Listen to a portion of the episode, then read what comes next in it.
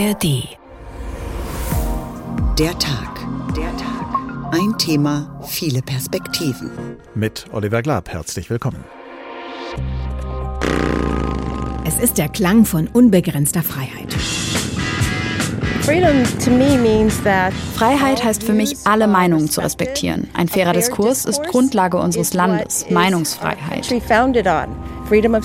Ich liebe die Freiheit, vor allem meine eigene. Man sagt ja, über USA ist Land der Freiheit, aber hier in Berlin fühle ich mich viel freier als in den USA. Freiheit heißt nicht immer nur Freiheit für mich alleine. Freiheit kommt immer auch mit Verantwortung. Für die Freiheit viel gefährlicher als ihre echten Feinde sind ihre falschen Freunde. Freiheit hatte oft eine ganz progressive Funktion. Und heute hat man ja den Eindruck, Freiheit hat eine Blockadefunktion. Freiheit hat was Urkonservatives. Das ist von der Seite sozusagen des Progressiven auf die Seite des Konservativen gewechselt. Frei zu sein, die Freiheit nehme ich mir. Frei zu sein, die Freiheit nehme ich dir. Und beides sozusagen in Tateinheit, denn die Freiheit des anderen endet da, wo meine Freiheit beginnt und umgekehrt. Muss also jeder und jede von uns Abstriche an der eigenen individuellen Freiheit machen, damit wir alle miteinander uns so viel Freiheit wie möglich bewahren können? Viele Menschen sehen zurzeit ihre Freiheit bedroht, und sei es durch ein Heizungsgesetz. Und wer seine Meinung frei äußert und dafür Widerspruch erntet, hat und erweckt oft den Eindruck, dass seine Meinungsfreiheit eingeschränkt werde. Es gibt viele Freiheiten, aber nicht alle sind gleichermaßen existenziell, und im Kampf um Freiheit gibt es viele Verteidigungslinien. Die vorderste am Rande unserer Komfortzone, die letzte, wenn wir mit dem Rücken zur Wand stehen. Egal wie frei wir sind, alle müssen mit den Folgen leben, die unser freies Handeln hat, für uns und andere. Und so stellt sich auch immer wieder die Frage, welche Freiheit nehme ich mir? Freiheit, nur die meine? So heißt diesmal auch als Podcast in der ARD Audiothek der Tag, ein Thema, viele Perspektiven. Brauchen wir weniger individuelle Freiheit, um mehr Freiheit für alle zu haben? Gerade auch um diese Tagfrage wird es in den nächsten 50 Minuten gehen. Beginnen wir diesen Tag mit ein paar Gedanken des Kollegen Marius Kaller. Ich liebe die Freiheit, vor allem meine eigene. Mit diesem Satz wird der französische Schauspieler Jean Gabin zitiert. Und man könnte fragen, wer tut das nicht? Tun und lassen können, was man möchte. Die Mittel hierfür zu besitzen, sich alle Wünsche erfüllen. Die Vorstellung einer solchen unbegrenzten Freiheit hat ihren Charme. Aber auch wer ihr anhängt, wird nach kurzem Nachdenken zugeben müssen, dass es so einfach nicht ist. Wer über Freiheit spricht, landet schnell bei Grenzen. Die Meinungsfreiheit ist ein hohes demokratisches Gut. Aber alles darf nicht gesagt werden. Antisemitische Beleidigungen, Pro-Nazi-Symbole und anderes sind entweder verboten oder gesellschaftlich geächtet. Versammlungsfreiheit ist grundgesetzlich garantiert. Versammlungen müssen aber angemeldet werden. Sie dürfen nicht spontan erfolgen, das heißt, diese Freiheit gilt nicht immer und für jede Zeit. Und im April hat der Amsterdamer Flughafen Schiphol verkündet, dass ab Ende 2025 Nachtflüge und Privatjets verboten sind. Deren Besitzer und ein paar Nachtflugenthusiasten könnten über den Verlust an Freiheit klagen. Und sie hätten auch recht. Über den Wolken muss die Freiheit wohl grenzenlos sein, sank einst Reinhard May über eine ja durchaus verständliche Sehnsucht nach unbegrenzter Freiheit. Frei sein, Freiheit genießen ist absolut positiv besetzt und wird genau deshalb gerne instrumentalisiert. Sehr erfolgreich etwa in dem Slogan Freie Fahrt für freie Bürger. Das hört sich doch eindeutig besser an als Wir sind für das Recht zu rasen. Letzteres klingt fundamentalistisch und regt eher an zum Nachdenken über CO2-Ausstoß und unnötige Verkehrstote. Reinhard Mays grenzenloser Freiheit antworteten einige Jahre später die Toten Hosen mit den Zeilen Über den Wolken muss die Freiheit wohl grenzenlos sein, unter den Wolken wird's mit der Freiheit langsam schwer. Will sagen, Freiheit ist an Grenzen gebunden. An materielle natürlich, aber auch an gesellschaftliche, denn ständig muss verhandelt werden, wo vernünftigerweise Grenzen gesetzt werden sollten. Bei bürgerlichen Freiheiten wie Versammlungsrecht, Freiheit der Rede und der Meinung scheint es demokratisch und vernünftig, diese Grenze eher weit hinauszuschieben, also lieber mehr zu erlauben als zu verbieten. Aber muss wirklich bei jedem Alltagspofel das große Freiheitspathos herausgekramt werden? Vernünftiger ist, große Worte dosiert einzusetzen, sonst nutzen sie sich ab. Ein Beispiel. Was ist wichtiger? Die Freiheit, ungestraft die Meinung äußern zu können oder die mit Höchstgeschwindigkeit über die Highways zu brettern und mit Privatjets um die Welt zu fliegen.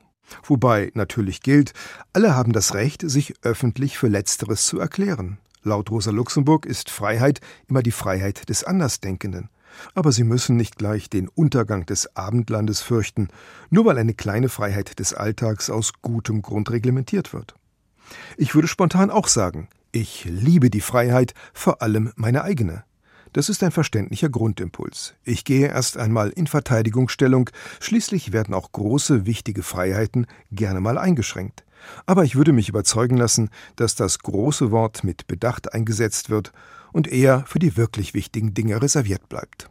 Gedanken des Kollegen Marius Kalla. Wer über Freiheit spricht, landet schnell bei Grenzen, hat er gesagt. Und einige dieser Grenzen und der Spielräume innerhalb dieser Grenzen wollen wir jetzt ausloten mit Professor Benno Zabel, Rechtswissenschaftler an der Universität Frankfurt. Guten Tag. Guten Abend, freue mich. Im Grundgesetz steht, die Würde des Menschen ist unantastbar, aber es steht dort nicht, die Freiheit des Menschen ist unantastbar. Das hat wahrscheinlich seinen Grund, oder?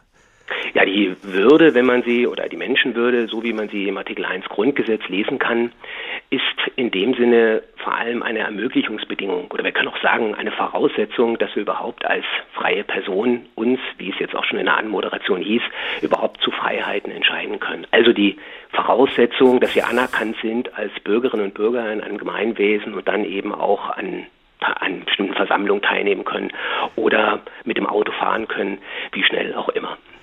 Und dass da die Freiheit des Menschen ist unantastbar nicht steht, ähm, bedeutet, wenn es da stünde, dann, dann wäre das ähm, ja gar nicht umsetzbar am Ende wahrscheinlich, oder? Ja, genau. Also wir müssen davon ausgehen, dass das Bundesverfassungsgericht sagt, das, das Individuum ist ein, man könnte sagen, eine, eine heraus, hat herausragende Bedeutung, aber auf der anderen Seite ist das Individuum immer auch soziales und vor allem auch politisches Wesen. Und das können wir ja in ganz vielen alltäglichen Konstellationen erleben, also nicht nur in Freundschafts- und Liebesbeziehungen, sondern auch im Arbeitsverhältnis oder in Sorgekonstellationen, sei es im Gesundheitswesen und so weiter. Oder eben politisch, wenn wir das Wahlrecht ausüben. Und schon daran können wir sehen, dass wir in einem Gemeinwesen grundsätzlich Freiheiten überhaupt nicht als eine große Freiheit besitzen, sondern immer in einem Verhältnis zu anderen Bürgerinnen und Bürgern oder zu der Gesellschaft im Allgemeinen. Gerade bei der Meinungsfreiheit scheint das ja nicht immer so ganz äh, leicht zu sein, das auszuloten, welche Grenzen die haben soll. Der Kollege Mario Scala hat darauf hingewiesen, die Meinungsfreiheit ist bei uns ein hohes Gut, aber alles dürfe nicht gesagt werden. Es geht darum die Frage, wie wir mit Meinungen umgehen, die mit unserer freiheitlich-demokratischen Grundordnung nicht vereinbar sind. Wie schützen wir denn unsere Freiheit am besten? Durch das Ziehen roter Linien, die unsere Freiheiten beschränken, oder dadurch, dass wir im Zweifelsfall mehr erlauben als verbieten?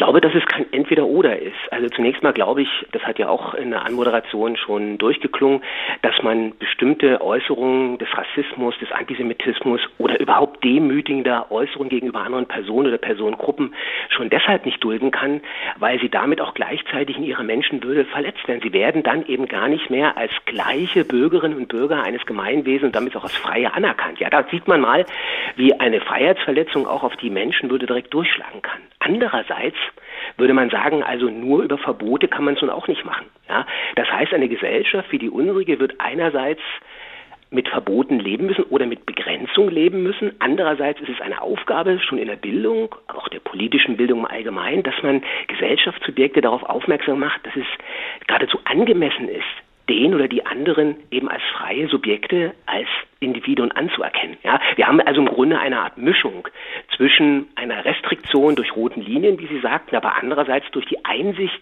der Person selbst, dass sie bestimmte Linien gar nicht überschreiten sollten. Die meisten Freiheiten gelten nicht immer und jederzeit, hat der Kollege Marius Kaller eben gesagt. Im Zusammenhang mit den Corona-Maßnahmen spielt ja Befristung eine ganz große Rolle. Ist das ein geeigneter Mittelweg, wenn es darum geht, Freiheiten zu beschränken, ohne sie zugleich auszuhöhlen, dass man eben eine zeitliche Befristung setzt? Ja, also zeitliche Befristungen sind natürlich immer ein Problem. Ne? Das muss man auch sehen, weil sie durch ihre Befristung immer eine gewisse ja, Willkür zum Ausdruck bringen. Also wer sagt eigentlich, dass es befristet soll? Auf wen bezieht sich das jetzt genau wie? Und wird das dann erneut verlängert, wenn das notwendig ist? Wer sagt das eigentlich? Aber die Corona- oder die Covid-19-Maßnahmen sind vielleicht auch ein besonderer Fall, an dem wir auch sehen können, wie schwierig es ist, individuelle Freiheiten in einer Gesellschaft, die gerade diese Freiheiten so hoch hält, auszumoderieren. Das ist ja nicht nur die Frage gewesen, wie man mit Masken umgeht, sondern auch die Frage der Demonstration und so weiter. Ja, also ich würde hier sagen, dass man genau schauen muss, wie weit man da gehen kann. Und das ist natürlich die Befristung hängt wesentlich damit zusammen, dass die Politik versucht hat, hier auf sich zu fahren. Ja, man hatte gar keine Erfahrung mit so einem Phänomen und deswegen musste man in dem Augenblick versuchen, sozusagen im kleinteiligen Maße voranzugehen. Der Kollege Marius Kall hat vorhin auch gesagt, es ist nicht gleich der Untergang des Abendslandes zu fürchten, nur weil eine kleine Freiheit des Alltags aus gutem Grund reglementiert werde. Gibt es denn so etwas wie eine Hierarchie, eine Abstufung von Freiheiten? Sind manche Freiheiten tatsächlich wichtiger als andere? Ja, aber was heißt Gründe? Ja, also es müssen immer schon gute Gründe da sein, egal was es jetzt für den Einzelnen oder für eine Mehrheit bedeutet.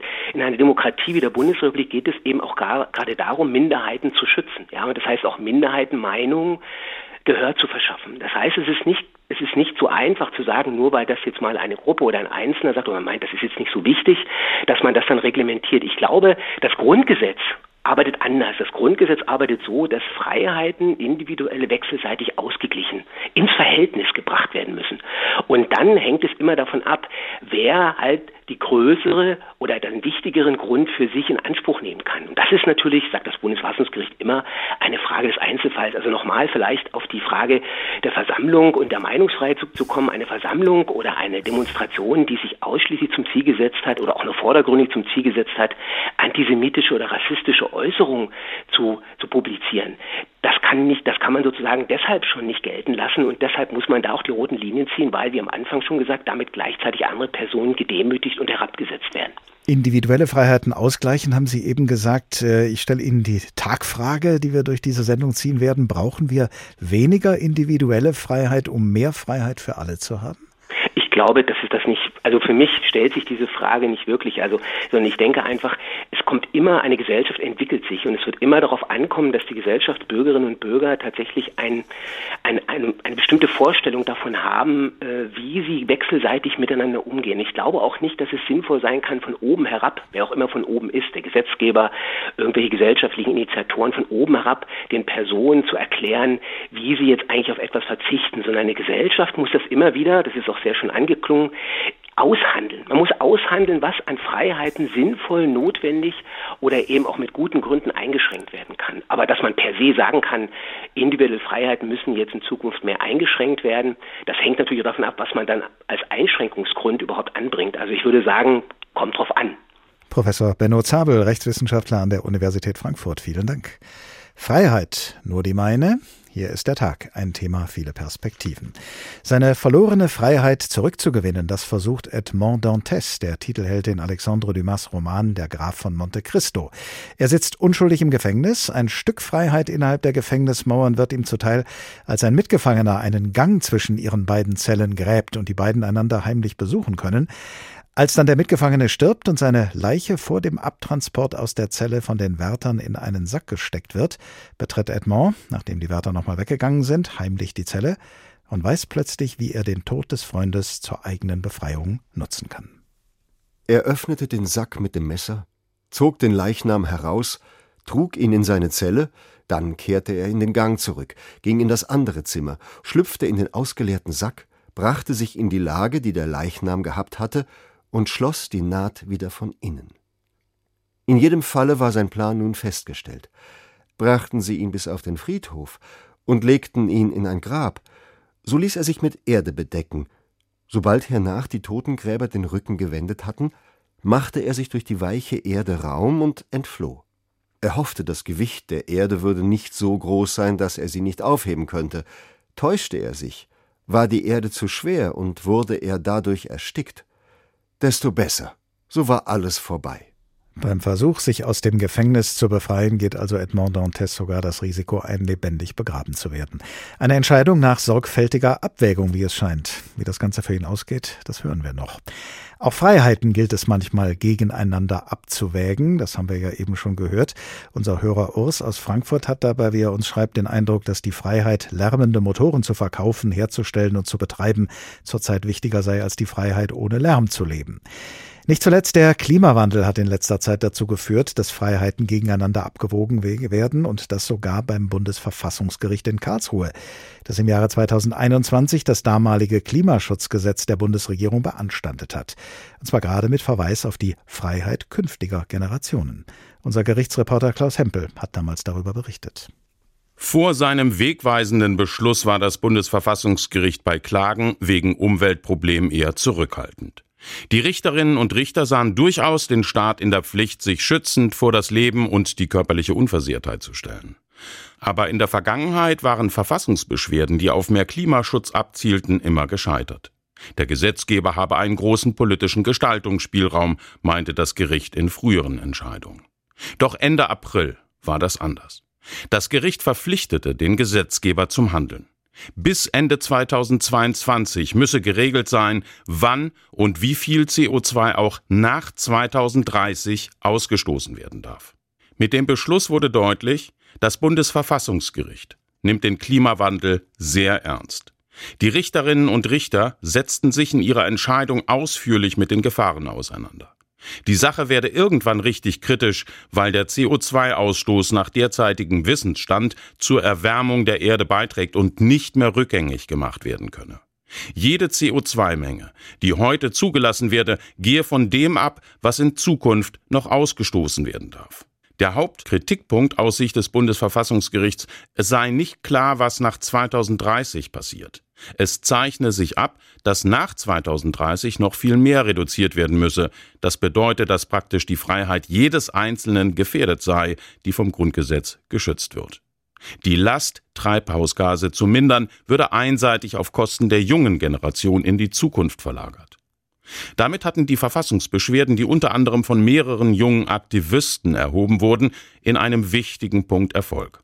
Anwältin Roda Verheyen, die einen Teil der Kläger vertrat, war sehr zufrieden mit der Entscheidung des ersten Senats. Klimaleugner haben ab heute keine Chance mehr. Das ist ganz wichtig. Dieses Urteil ist eine schallende Ohrfeige in die Gesichter derjenigen, die immer noch versuchen zu argumentieren, den Klimawandel gäbe es nicht. Geklagt hatte auch Sophie Baxen, eine 22-Jährige, die mit ihren Eltern auf der Nordseeinsel Pellworm auf einem Bauernhof lebt. Auch sie war hochzufrieden mit dem Beschluss. Ihre Befürchtung, irgendwann werden die Deiche auf der Insel nicht mehr ausreichen, weil der Meeresspiegel zu stark steigt. Die Entscheidung ist ein Riesenerfolg für uns junge Menschen. Es ist klar geworden, dass Teile des Klimaschutzgesetzes nicht mit unseren Grundrechten vereinbar sind. Und wirksamer Klimaschutz muss eben jetzt betrieben werden und umgesetzt werden und nicht erst in zehn Jahren, wenn es zu spät ist. Ähnlich äußerte sich die Fridays for Future Aktivistin Luisa Neubauer. Auch sie hatte geklagt. Gerechter Klimaschutz ist nicht nice to have, es ist unser Grundrecht und das wissen wir ab heute offiziell. Und es gibt es alles, was wir brauchen für dieses Jahr, für diesen Bundestagswahlkampf und für unsere weitere Arbeit als Bewegung. Der Beschluss des Bundesverfassungsgerichts ist für die Klägerinnen und Kläger sicher auch ein großer politischer Erfolg gewesen. Denn die Entscheidung hat dafür gesorgt, dass das Thema Klimaschutz mittlerweile ganz oben auf der politischen Agenda steht. Das hat unser Gerichtsreporter Klaus Hempel damals gesagt im Jahre 2021, nach dem Klimaschutzurteil des Bundesverfassungsgerichts, allerdings vor dem Ukraine-Krieg, der die politische Agenda dann bekanntermaßen ziemlich verändert hat. Also halten wir fest, das Bundesverfassungsgericht sah den Staat immer schon in der Pflicht, sich schützend vor Menschen zu stellen, wenn es um ihr Leben und ihre körperliche Unversehrtheit geht. Aber es hatte dem Gesetzgeber bislang einen großen politischen Gestaltungsspielraum und damit ein erhebliches Maß an Freiheit zugestanden. Diese Freiheit haben die Richterinnen und Richter nun aber gegen eine andere Freiheit abgewogen, und zwar gegen die Freiheit künftiger Generationen. Dr. Remo Klinger ist zum einen Rechtsanwalt und zum anderen Honorarprofessor an der Hochschule für nachhaltige Entwicklung in Eberswalde. Und als Anwalt für Umweltrecht hat er vor dem Bundesverfassungsgericht einige derjenigen vertreten, die gegen das damalige Klimaschutzgesetz geklagt hatten. Guten Tag, Herr Klinger.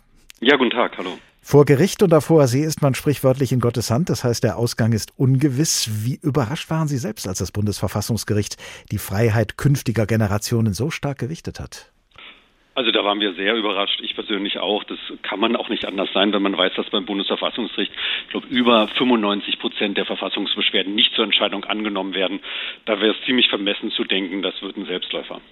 Mit welcher Berechtigung kann denn das Bundesverfassungsgericht zugunsten der Freiheit künftiger Generationen urteilen? Es gibt ja den Karlauer, Prognosen sind schwierig, vor allem wenn sie die Zukunft betreffen.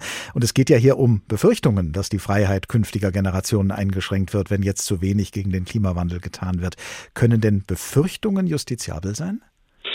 Erst einmal kann sich das Bundesverfassungsgericht auf sehr sicherem Grund wähnen, denn unser Grundgesetz sieht ja seit 1994 ein Staatsziel Umweltschutz vor und da steht explizit drin, der Staat schützt auch in Verantwortung für die künftigen Generationen die natürlichen Lebensgrundlagen und die Tiere. Also da kommen die künftigen Generationen schon unmittelbar im Text des Grundgesetzes vor. Das ist aber eine Norm, die habe selbst ich bis zu der Entscheidung des Bundesverfassungsgerichts, na, ich will nicht sagen nicht ernst genommen, aber wir haben sie eher in der wissenschaftlichen Debatte gehabt. Das ist eher so etwas gewesen, wo wir so etwas despektierlich gesagt haben, naja, Verfassungslyrik, aber eben ein Staatsziel ist kein hartes Recht, ist nicht ein wirklich einklagbares Recht, aber das Bundesverfassungsgericht hat sich darauf bezogen und hat dann die eigentlichen Grundrechte, die wir vorne in den Artikeln 1 bis 19 zu stehen haben, angewandt und gesagt, das in Verbindung mit den Freiheitsrechten führt dazu, dass wir auch die künftigen Generationen in den Blick nehmen müssen und unsere Freiheit jetzt nicht schon so stark in Anspruch nehmen könnten, dass für zukünftige Generationen kaum noch Freiheit überbleibt. Das ist der entscheidende Gesichtspunkt und der entscheidende Gedanke, den Karlsruhe angewandt hat und das fand ich dann ähm, relativ überzeugend. Im Übrigen auch ähm, die fast versammelte Juristenschaft die sich zu diesen Themen bisher geäußert hat, war auch in der Regel des Lobes voll, wenngleich es immer auch Kritik gibt. Und Sie und andere haben ja genau darauf hingearbeitet, dass das Verfassungsgericht, so war das ja Ihr Wunsch auch, äh, in diesem Sinne urteilt. Das Problem oder sagen wir die Herausforderung bei diesem Verfahren bestand ja offenbar darin nachzuweisen, dass diejenigen, die da klagen, unmittelbar betroffen sind, zum Beispiel in ihrer Freiheit eingeschränkt sind von etwaigen Mängeln im damaligen Klimaschutzgesetz. Wie haben Sie denn diesen Nachweis führen können? Ja, das war in der Tat das große Problem. Und an diese Freiheitsgewährleistungsdenke, die das Bundesverfassungsgericht dann in Zusammenhang mit dem Staatsziel Umweltschutz aufgemacht hat, an die haben wir selber gar nicht so richtig gedacht. Das muss man auch offen sagen. Das ist eine eigene Entdeckung des Bundesverfassungsgerichts, wo man auch auf wissenschaftliche Arbeiten zurückgreifen konnte. Aber das war nicht unser Gedanke. Aber das Problem war gleichwohl das gleiche, was wir hatten, nämlich warum können unsere Beschwerdeführer jetzt schon sagen, sie sind unmittelbar betroffen. Das waren vor allem junge Beschwerdeführer aus aus den Reihen von Fridays for Future, bei denen wir sagen konnten, dass es jedenfalls die Gruppe unserer Bürgerinnen und Bürger, die von sich sagen kann, dass sie die stärksten Auswirkungen der Klimakrise noch erleben wird, weil sie nach den statistischen Sterbetafeln noch äh, die Jahre 2060, 70, 80 erleben wird. Und insofern haben wir da eine Gruppe, die insofern stark betroffen sein kann, wenn wir jetzt nicht ausreichend handeln. Und gleichzeitig aber sind die Emissionen nicht mehr zurückholbar, wenn dann tatsächlich diese Befürchtungen in den 60er, 70er Jahren dieses Jahrhunderts eintreten sollten. Insofern haben wir da gesagt, hier muss man stärker rangehen. Und gleichzeitig haben wir dargelegt, dass Deutschland ein bestimmtes Budget noch zur Verfügung hat an Emissionen, welches aufgebraucht werden kann. Dieses Budget ist abgeleitet vom globalen Budget, was der IPCC, die internationale Organisation, die dafür mit hochrangigen Wissenschaftlern versammelt ist, errechnet hat. Und wir haben dort ganz konservativ die deutsche Einwohnerzahl genommen und haben dann gesagt, da bleibt ein Budget X übrig. Und wenn wir das anschauen und sehen, wie viel schon verbraucht ist und dann das hochrechnen, dann ist das eigentlich kurz nach 2030 schon erschöpft. Dann ist alle. Dann haben wir nichts mehr zur Verfügung. Wir wollen aber erst nach altem Stand 2050 klimaneutral sein. Da fehlen uns 20 Jahre und ich möchte nicht, habe ich in dieser Verfassungsbeschwerde vorgetragen, in einer Gesellschaft leben, in der man am Ende dieser Dekade harte Verteilungskämpfe über Klimabudgets hat, um dann zu sagen, du darfst noch und du darfst nicht mehr, weil dann eine Vollbremsung nötig wird dieser Emissionen. Und diesen Vollbremsungsgedanken, diese Befürchtung haben wir vorgetragen vorgetragen und den hat das Bundesverfassungsgericht dann juristisch lucide weiterentwickelt und gesagt, ja, wenn diese Vollbremsung nötig wird, das ist wirklich schwierig, wenn wir jetzt schon zu viel in der aktuellen Realität verbrauchen und zukünftig zu wenig übrig haben, da muss noch was für zukünftige Generationen verbleiben. Nun bleibt der Klimaschutz auch nach diesem Verfassungsgerichtsurteil natürlich weiterhin vor allem eine politische Aufgabe.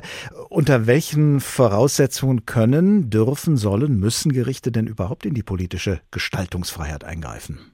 Also, dass das Bundesverfassungsgericht so eingreift, ist schon selten. Das wissen wir ja auch. Und es greift nur dann ein, wenn krasse Verfehlungen sind. Und die hat es hier erkannt. Und diese Verfahren, die auf sozusagen besseres Recht, auf strengeres Recht gerichtet sind, sind Ausnahmeverfahren. Die waren hier erfolgreich gewesen. Alle anderen Verfahren die als sogenannte Klimaklagen geführt werden, sind in der Regel Verfahren, bei dem es um die Einhaltung bestehenden Rechts geht. Und das ist etwas, was nicht der Politik zu überantworten ist, sondern ob die Politik das Recht einhält, ist den Gerichten überantwortet, genauso ob wir das Recht einhalten. Und da kann nicht die Politik sagen, ist mir doch egal, was im Klimaschutzgesetz steht. Ich lege euch hier ein Klimaschutzprogramm vor, wie jetzt gerade im Sommer geschehen, in dem einfach mal mehr als 300 Millionen Tonnen CO2-Äquivalente bis 2030 fehlen. Das geht nicht, sondern hier ist das Gesetz einzuhalten einzuhalten und dafür sind die Gerichte wieder zuständig. Klimaschutz steht jetzt ganz oben auf der politischen Agenda. So hat unser Mann in Karlsruhe, Klaus Hempel, 2021 die Wirkung beschrieben, die das Urteil des Bundesverfassungsgerichts damals gehabt hat. Inzwischen steht der Ukraine-Krieg mit all seinen Folgen ganz oben auf der politischen Agenda. Sehen Sie dadurch auch wieder mehr Anlass, in Sachen Klimaschutz erneut nach Karlsruhe zu ziehen? Das kann sein. Das müssen wir überlegen. Das Klimaschutzgesetz soll aktuell novelliert werden. Es soll noch im September, noch in diesem Monat auf der Tagesordnung des Deutschen Bundestages stehen. Wir müssen abwarten, was genau dort herauskommt. Das wissen wir noch nicht. Und es kann dann möglich sein, dass es notwendig ist, nochmal Karlsruhe mit der Frage zu beschäftigen, ob das, was die Bundesregierung und der Deutsche Bundestag mit dem Gesetz tut, tatsächlich ausreichend ist, um die entsprechenden Maßgaben des Bundesverfassungsgerichts zu erfüllen. Nun hat das Bundesverfassungsgericht eben die Freiheit künftiger Generationen ähm, hochgewichtet in seinem Urteil. Wie beantworten Sie denn aus dieser Erfahrung heraus, die Sie als Klagevertreter gemacht haben, unsere Tagfrage, die da lautet, brauchen wir weniger individuelle Freiheit womöglich, um mehr Freiheit für alle zu haben? Ich würde es gar nicht so apodiktisch sehen, dass äh, so die individuelle Freiheit gegen die Freiheit für alle abgewogen und gleichzeitig aufgewogen wird. Es sieht ja jeder an sich selbst. Man fährt eben vielleicht äh, von seinem Büro nach Hause und nimmt mal das Auto. In der Regel nimmt man es nicht. Und plötzlich ist da eine Fahrradstraße, die vorhin nicht da war. Dann ärgert man sich in dem Moment, weil man anders langfahren muss. Am nächsten Tag nimmt man aber das Fahrrad und profitiert von der Fahrradstraße und freut sich drüber. Insofern sind wir in unterschiedlichen Situationen jeweils. Und wenn man verantwortungsvoll handelt, handeln will und auch Rücksicht und Respekt gegenüber anderen nimmt, dann ist vielleicht auch die individuelle Freiheit, wird vielleicht auch ein Stückchen anders verstanden als nur etwas, was ich egoistisch ausüben will. Vielleicht freut sich auch der Einzelne dann darüber, dass er auch für andere etwas tun kann. Ich denke, das ist uns Menschen auch gegeben. Remo Klinger, Rechtsanwalt und Honorarprofessor an der Hochschule für nachhaltige Entwicklung in Eberswalde. Vielen Dank. Kommen wir zurück zum Befreiungsversuch von Edmond Dantes, dem Titelhelden in Alexandre Dumas Roman Der Graf von Monte Cristo. Edmond, gefangen im Château d'If, einem Gefängnis auf einer Insel, ist nach dem Tod eines Mitgefangenen heimlich in dessen Leichensack geschlüpft und er hofft beim Abtransport der Leiche aus der Zelle zum Friedhof entkommen zu können. Die Tür öffnete sich. Durch die Leinwand, die ihn bedeckte, sah er, wie sich zwei Schatten seinem Bette näherten, jeder von den beiden fasste den Sack an einem Ende.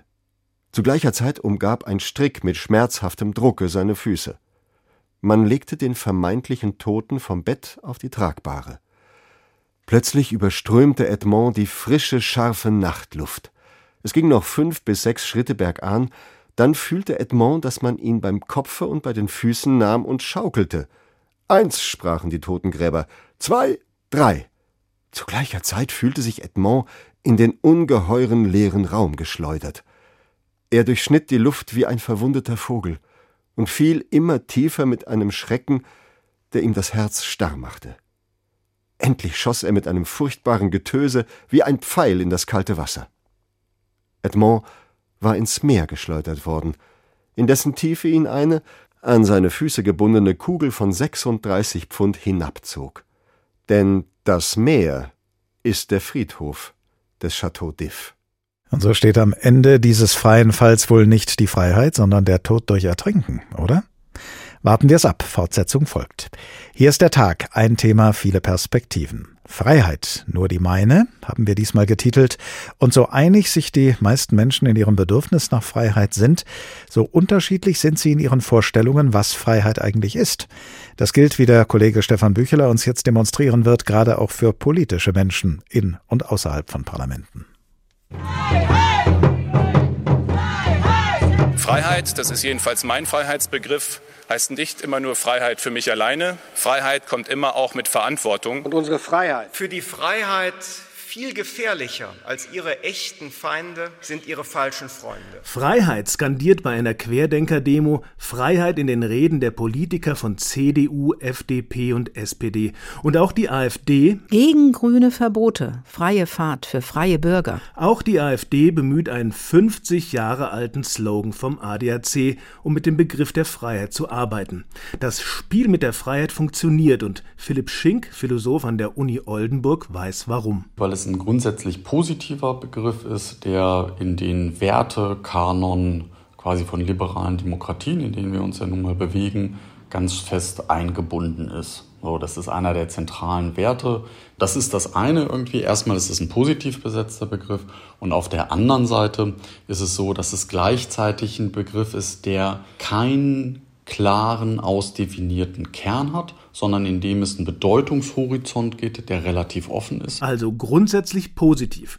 Und gleichzeitig kann Freiheit ganz unterschiedlich gelesen oder mit unterschiedlichen Bedeutungen aufgeladen werden. Die FDP trägt Freiheit schon im Namen und nutzt den Begriff bis heute. Statt auf Verbote setzen die Liberalen auf Innovationen, Vernunft und Freiheit in der Mobilität. Der Begriff Freiheit wird instrumentalisiert, um Maßnahmen für den Klimaschutz auszubremsen. Freiheit ist so eine Art Totschlagargument. Oder wie Philipp Schinkes sagt, da erfüllt Freiheit so eine Art Funktion, dass man erstmal ein Stoppschild errichtet und die Rechtfertigungshürden für Eingriffe nach oben schiebt. Und die muss dann eben auch irgendwie geleistet werden. Die Grünen werden als Verbotspartei hingestellt und plötzlich geht es gar nicht mehr darum, wie die Gesellschaft solidarisch die Klimakrise bewältigen kann. Es geht um Grillverbote, Heizungsverbote, Verbrennerverbote. Der große Schachzug von der Rechten und den Konservativen besteht natürlich genau darin, dass sie auch die gesamte Diskussion um Klimawandel auf die Diskussion von sozusagen Änderungen individueller Konsumgewohnheiten fokussiert haben.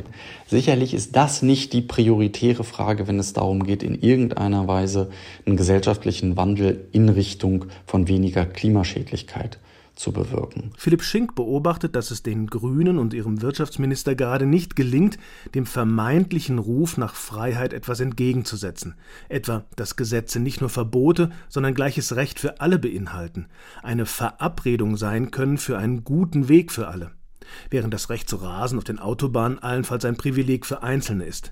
Derzeit scheint es so, sagt Schink, als habe der Begriff der Freiheit das Lager gewechselt. Freiheit hatte oft eine ganz progressive Funktion. Also da ging es auch um die Transformation von Herrschaftsverhältnissen, um die Reduktion von Herrschaftsverhältnissen da drin. Aber es ging nicht um die Bewahrung unbedingt eines Status quo. Und heute hat man ja den Eindruck, nee, Freiheit hat eine Blockadefunktion. Freiheit hat was Urkonservatives. Das ist von der Seite sozusagen des Progressiven auf die Seite des Konservativen gewechselt. Und diese Umdeutung der Freiheit scheint derzeit ein erfolgreiches politisches Konzept zu sein. Freiheit als Argument, ein Stoppschild zu errichten und den Status quo zu bewahren, Freiheit als Blockadefunktion, so beschreibt es der Philosoph Philipp Schlink im Bericht von Stefan Bücheler. Während auf der anderen Seite, wie wir gehört haben, das Bundesverfassungsgericht die Regierung zu wirksameren Klimaschutzmaßnahmen verpflichtet hat, um die Freiheit künftiger Generationen nicht zu gefährden. Freiheit also als Argument und als Gegenargument in derselben Angelegenheit. Professor Stefan Brunhuber ist Psychiater und Soziologe, er ist Mitglied des Club of Rome, einer Organisation, die sich für eine nachhaltige Zukunft der Menschheit einsetzt. Er ist Mitglied der FDP und er hat ein Buch geschrieben mit dem Titel Freiheit oder Zwang und dem Untertitel Wer kann Nachhaltigkeit besser? Offene Gesellschaften oder Autokratien? Guten Tag, Herr Professor Brunhuber. Guten Tag, Herr Klapp. Vielen Dank für die Einladung in Ihre Sendung.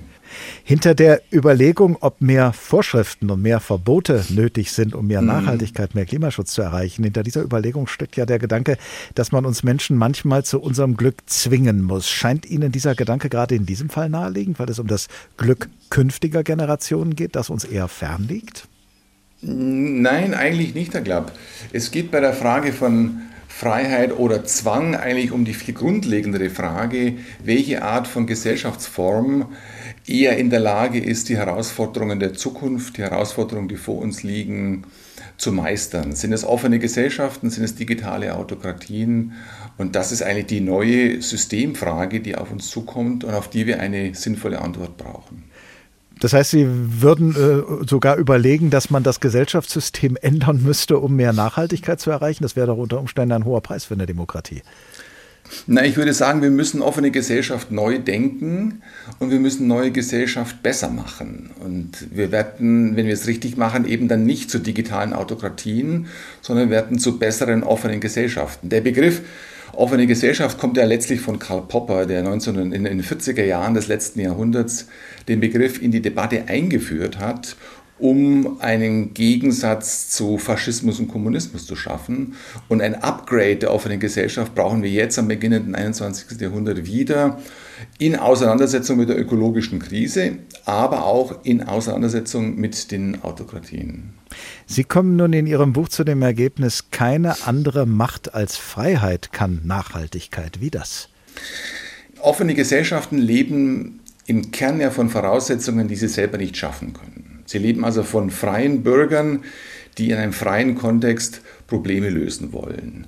Aber das Gleiche trifft natürlich auch für digitale Autokratien zu. Autokratien leben ebenfalls von Voraussetzungen, die sie selber nicht schaffen können. Und es sind genau die Ergebnisse, die aus offenen Gesellschaften erwachsen, die dann aber von digitalen Autokratien, wenn Sie so wollen, missbraucht werden. Werden sie nicht eher missbraucht von, von denen, die sich in einer demokratischen Gesellschaft einsetzen für mehr autoritäre Gesellschaft, weil die eben davon leben, dass sie ihre Meinung sagen können, auch wenn sie, sie eigentlich eine Meinung vertreten, die unseren Werten im Grundgesetz zuwiderläuft? Das gehört mit zu den Toleranzübungen aller Mitglieder einer offenen Gesellschaft, dass es eben nicht nur die Feinde nach außen gibt, sondern auch Feinde nach innen gibt. Und das sind Populisten, die gewissermaßen unsere Rechtsstaatlichkeit, unsere Formen der offenen Gesellschaft nutzen um ihre eigenen Thesen auch zu platzieren, in der Tat. Bei der Frage, wer kann denn, welche Gesellschaft kann denn Nachhaltigkeit besser, das setzt ja zunächst mal voraus, das können ja, also, sagen wir so, äh, Nachhaltigkeit mhm. können, das äh, werden ja nur diejenigen, die auch Nachhaltigkeit erreichen wollen. Gibt es denn da Unterschiede mhm. zwischen den, äh, den beiden Systemen, dem autokratischen und dem demokratischen, wo die Bereitschaft größer ist, auf Nachhaltigkeit hinzuarbeiten?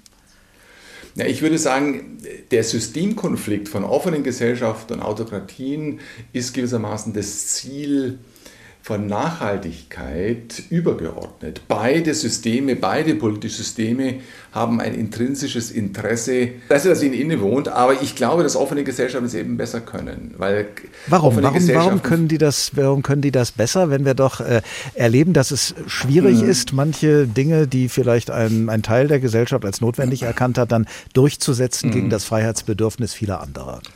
Offene Gesellschaften sind deshalb besser geeignet, Zukunft zu gestalten, weil sie auf die Komplexität der Zukunft eine bessere Antwort haben. Offene Gesellschaften sind flexibler, sie sind fehlerfreundlicher, sind revisionsoffener und offene Gesellschaften schaffen all die Voraussetzungen, um Probleme zu lösen, im Gegensatz zu digitalen Autokratien bei allen Möglichkeiten, die man in einer offenen Gesellschaft hat, sich miteinander auseinanderzusetzen, sich äh, selbstkritisch zu mhm. betrachten, sich zu korrigieren, auch bleibt ja auch einer offenen Gesellschaft nicht erspart, dann am Ende auch Entscheidungen zu treffen. Und äh, das geht ja dann äh, womöglich auf Kosten oder mit Sicherheit auf Kosten derjenigen, die diese Entscheidung nicht billigen.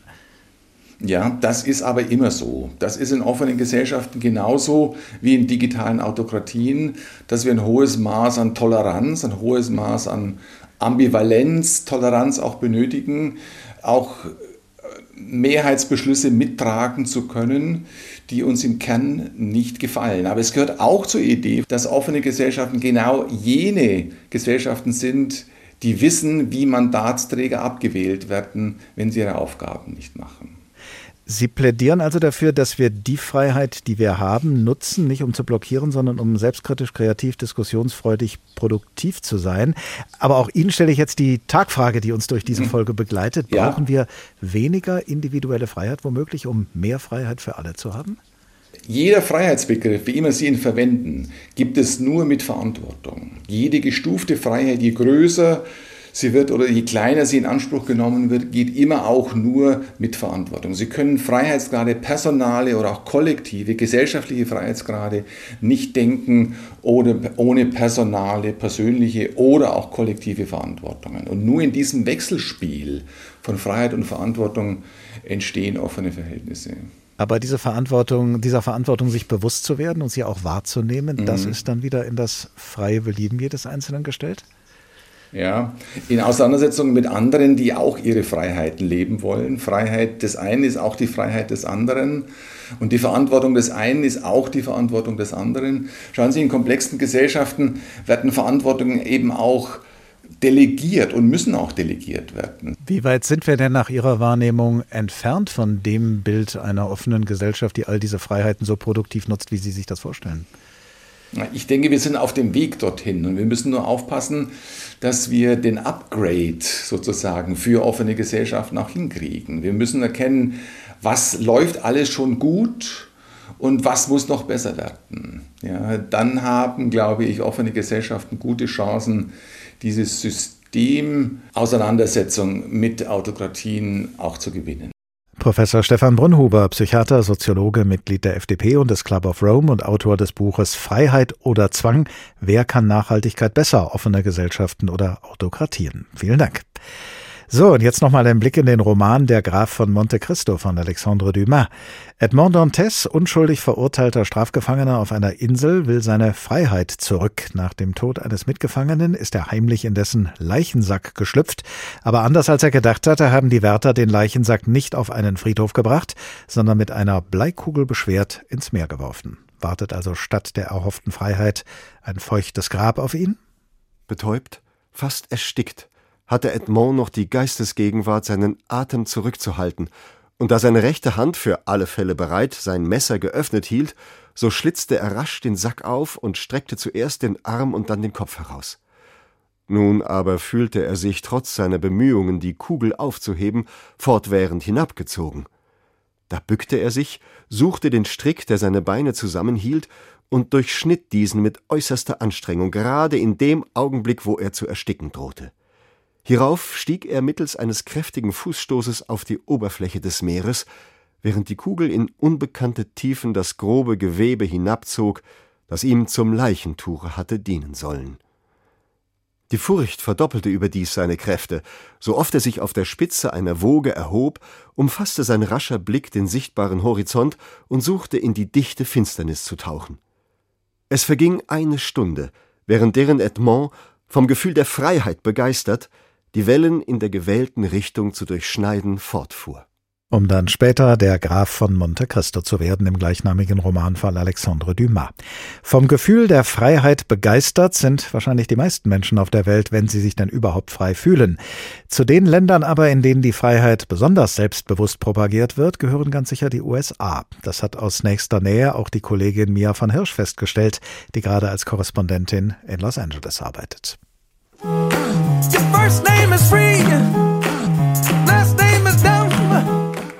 Freiheit. Ein ziemlich großes Wort, so an sich. Noch größer in diesem ziemlich großen Land, den USA.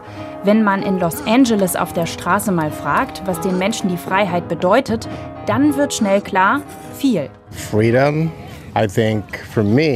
Freiheit? Für mich ist das, ein eigenes Unternehmen zu haben, etwas zu tun, was mir wichtig ist, ein glückliches Leben zu führen. Ich würde sagen, eigene Entscheidungen treffen, mein eigenes Leben und eigene Ansichten haben. Freiheit, dafür leben wir, egal was die Leute sagen, das ist eines der freiesten Länder der Welt. Freedom country in the world. Dieser Wunsch nach Freiheit, der ist so tief in diesem Land verankert, dass schon in der Unabhängigkeitserklärung von 1776 festgemacht wurde, dass Freiheit allen Amerikanern und Amerikanerinnen zusteht. Also, dass sie von ihrem Schöpfer mit bestimmten unveräußerlichen Rechten ausgestattet sind, darunter Leben, Freiheit und das Streben nach Glück. Freiheit. Auf eine Art Gott gegeben hier. Und Gott kann alles sein, etwa das fliegende Spaghetti-Monster, Religionsfreiheit.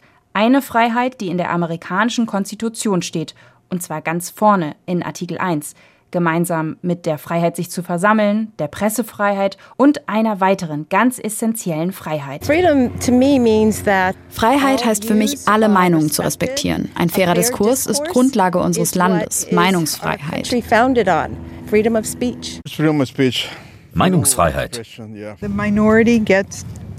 Minderheiten haben auch das Recht auf ihre Ansichten und Meinungen, nicht nur die Mehrheit.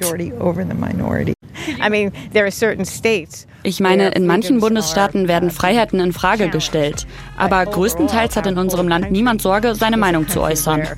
For the most part, none of us feel concerned about expressing our opinions. Die Meinungsfreiheit. Aber oh, was für ein Politikum die doch ist. US-Staaten wie Florida sind schon länger in der Kritik, weil sie konservative Gesetze erlassen, die genau diese Freiheit zu beschneiden drohen. Zum Beispiel die sogenannte Don't Say Gay Bill, in der klargestellt wird, worüber im Schulunterricht eben nicht gesprochen werden soll, sexuelle Orientierung und Geschlechteridentität etwa.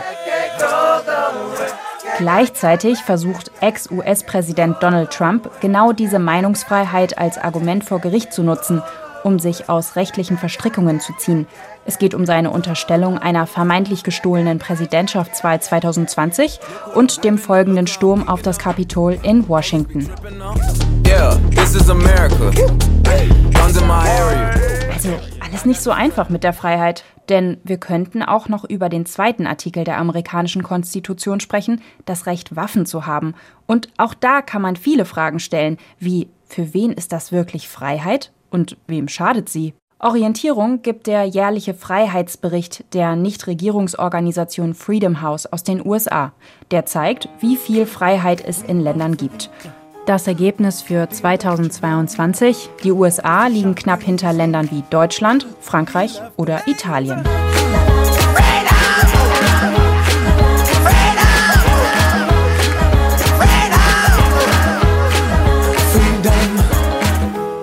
Gerade auch in den USA, im Land of the Free, wie es in der amerikanischen Nationalhymne heißt, gibt es also viele unterschiedliche und sehr individuelle Vorstellungen von Freiheit. Und dazu passt, was unser Hörer Jörg Bültemann uns geschrieben hat. Freiheit, so schreibt er, sei immer eine Frage des Standpunktes. Freiheit spiele sich im Kopf des Einzelnen ab und daher bedeutet Freiheit für ihn Freiheit im Geist. Frei zu sein von allen Manipulationsversuchen, sowohl von eigenen als auch von externen. Wie wichtig es ist, sich Gedanken zu machen über die Freiheit, das ist ja schon an einigen Stellen deutlich geworden in dieser Folge von Der Tag ein Thema, viele Perspektiven. Und zu denen, die sich darüber Gedanken gemacht haben, gehört auch Dr. Eva von Redeker, Philosophin und Autorin eines Buches mit dem Titel Bleibefreiheit. Was es mit diesem Titel auf sich hat, klären wir noch. Guten Tag, Frau von Redeker. Hallo, guten Tag. Vielen Dank für die Einladung. Ganz am Anfang dieser Folge stand ein Satz des französischen Schauspielers Jean Gabin, der gesagt hat, ich liebe die Freiheit, vor allem meine eigene. Im Bericht unserer USA-Korrespondentin Mia von Hirsch haben wir gerade den Satz gehört, allen steht Freiheit zu, aber im Zusammenhang mit dem Recht, Waffen zu tragen, auch die Frage, für wen dieses Recht eigentlich Freiheit bedeutet und wem es schadet. Ist das Bedürfnis, ganz frei zu sein, vielleicht nicht nur nicht erfüllbar, sondern vielleicht auch gar nicht wünschenswert?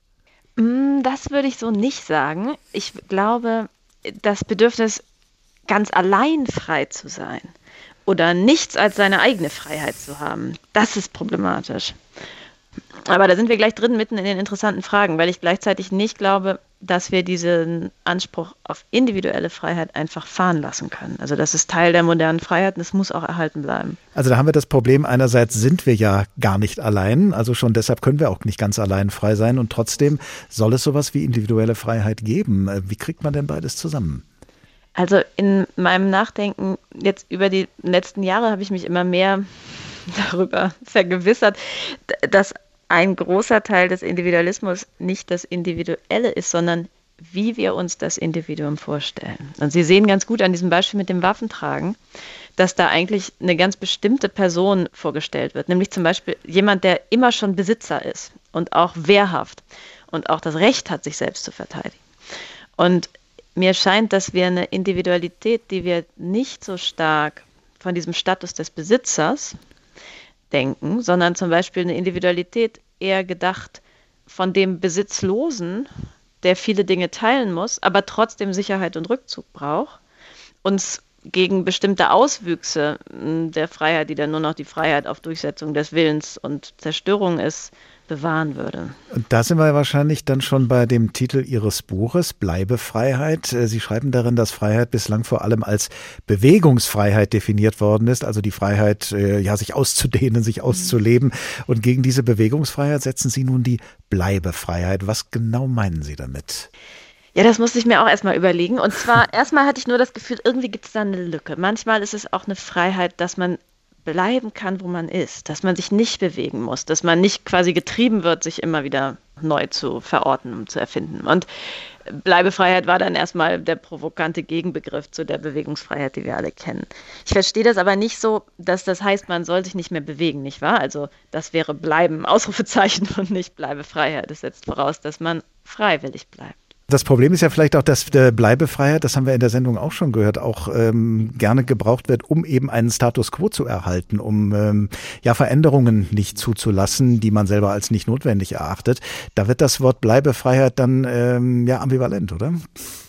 Ach, ich finde das gar nicht schlimm, dass man damit für ganz verschiedene Sachen argumentieren kann. Sonst wäre das ja auch kein Freiheitsbegriff, wenn das schon vorbestimmen würde, was daraus folgt. Es wäre, glaube ich, ein anderer Konservativismus als den, den wir derzeit oft sehen, weil man ja begründen müsste, warum das Bleiben dieser Sache der Freiheit zuträglich ist und nicht einfach nur dem eigenen Anspruchsdenken, dem eigenen, der eigenen Besitzstandswahrung. Und die Dinge, bei denen sich das dann ausweisen lässt, die verdienen das vielleicht auch erhalten oder repariert oder reparabel ähm, zu bleiben. Und wir sind eben zum ersten Mal weltgeschichtlich in einem Moment, in einem sozusagen naturgeschichtlichen Moment, wo selbst das Bleiben der ökologisch bewohnbaren und, und fruchtbaren, bestellbaren Erde zur Disposition steht. Das ist was, worüber sich die Autoren der voriger Jahrhunderte überhaupt keine Gedanken gemacht haben, weil das so also so unvorstellbar ja noch schien und wir auch viel wissen darüber, wie komplex das planetare System ist, wie alt es ist, jetzt erst haben. Deswegen scheint mir, dass es plötzlich viel Bewahrenswertes gibt, was aber gerade von progressiver Seite beschützt werden soll. Da ist vielleicht genau dieses Paradox der Bleibefreiheit auch ein Zeichen der Zeit. Es gibt unterschiedliche Freiheiten, die zurzeit hochgehalten werden. Auf der mhm. einen Seite sind das Freiheiten in unserem Alltag, die uns sehr nahe liegen. Auf der anderen Seite heißt es oft weit weg von uns verteidigen gerade die Menschen in der Ukraine in ihrem Kampf gegen die russischen Truppen auch unsere Freiheit. Ich habe das zu Beginn dieser Folge schon einen Juristen gefragt. Jetzt frage ich Sie als Philosophin, gibt es so etwas wie eine Hierarchie, eine Abstufung von Freiheiten? Ich glaube schon, dass Freiheit ein unbedingter Wert ist. Und ich glaube, dass Freiheit nicht etwas ist, das gewissermaßen ein Nullsummenspiel ist. Also wenn einer mehr hat, hat jemand anders weniger und es müssen dann irgendwie möglichst alle gleich viel haben, sondern ich glaube, man kann sich so organisieren, dass insgesamt die Freiheit wächst. Und klarerweise ist eine Freiheit, in dem ein Volk nicht unterjocht und besetzt wird, größer. Also es ist insgesamt mehr Freiheit da. Also es wäre nicht so, dass dann irgendwie die Russen weniger Freiheit hätten. Inwieweit das unsere Freiheit ist, ich finde, das äh, ist auch ein bisschen zu leicht gesagt angesichts dessen, was für Opfer da eingegangen werden und dass ja auch das, wofür gekämpft wird, genau eigene nationalstaatliche ähm, Souveränität ist und nicht irgendwie allgemein ähm, europäischer Freiheitsgeist. Was muss ich denn tun? Was muss der Staat tun? Was müssen wir alle tun, um äh, die Freiheit äh, zu bewahren, die wir die gut für uns ist, die wir auch brauchen und ohne die wir nicht leben können? Also ich glaube, als Philosophin bin ich ja genau keine Gesetzgeberin, die sagt, was alle tun müssen. Ich glaube, was ich kann und wofür die Philosophie da ist, ist Vorschläge zu machen, wie man über das, was man tut, nachdenkt. Und wenn man sich fragt, welche Maßnahmen zum Beispiel ergreifen wir jetzt für Umweltschutz, auch welche Waffen sollen an die Ukraine geliefert werden, kann man das tun unter der, der Ägide dessen, wird da die Freiheit auch über die Zeit hinweg frei zu bleiben garantiert. Und manche Freiheiten, also zum Beispiel wie jetzt möglichst schnell Auto fahren dürfen, das sind bei näherem Hinsehen Freiheiten, die, die viele sowieso nicht betreffen, weil sie kein Auto haben und die auf kurze Zeit noch genießbar sind, aber der allgemeinen Freiheit entgegenarbeiten, sozusagen die Grundlagen unseres Freiseins intakte Biosphäre, weniger äh, Naturkatastrophen untergraben. Und da deswegen scheint mir, dass, dass der eigentliche Clou, das Interessanteste an diesem Begriff der Bleibefreiheit ist, dass man anfangen muss, über Freiheit zeitlich nachzudenken. In einer ganz anderen Dimension. Nicht räumlich, sondern zeitlich. Freiheit als Zeit haben und erfüllte, ungezwungene Lebenszeit haben. Dazu gehört, sich demokratisch selbst regieren zu können. Aber dazu gehören auch sehr, sehr existenzielle Fragen. Kann ich unbeherrscht über meine Zeit verfügen? Kann ich in meinem eigenen Rhythmus ähm, leben und arbeiten, stehe ich nicht unter einem direkten Überlebensdruck, wo ich sozusagen nichts mehr machen kann, außer, außer Feuer löschen. Ich stelle Ihnen jetzt auch die Frage, die wir durch die ganze Folge dieser Sendung ziehen, die Tagfrage. Mhm. Brauchen wir weniger individuelle Freiheit womöglich, um mehr Freiheit für alle zu haben? Ich glaube, wir brauchen andere individuelle Freiheit, damit die allgemeine Freiheit nicht mehr als Widerspruch oder Gegensatz zur individuellen Freiheit dasteht. Dr. Eva van Redeker, Philosophin und Autorin eines Buches mit dem Titel Bleibefreiheit. Dankeschön. Danke Ihnen. Freiheit, nur die meine? Das war der Tag. Ein Thema, viele Perspektiven. Als Podcast zu finden in der ARD Audiothek und zwar in der Rubrik Politik und Hintergrund. Dort in der Audiothek finden Sie auch andere Podcasts mit ähnlicher Thematik, zum Beispiel den Podcast Freiheit Deluxe. Die Publizistin Jagoda Marinic trifft darin alle zwei Wochen Menschen, die mit ihren Worten und ihrem Wirken Debatten auslösen. Wenn Sie wissen wollen, womit sich der Tag als nächstes beschäftigt, abonnieren Sie unseren Newsletter über hr2.de oder hrinforadio.de und auf diesen Newsletter hin können Sie uns auch gerne Ihre Anmerkungen und Anregungen zukommen lassen. Ich heiße Oliver Glab und ich wünsche Ihnen eine gute Zeit. Bis zum nächsten Tag. Der Tag. Der Tag. Ein Thema, viele Perspektiven.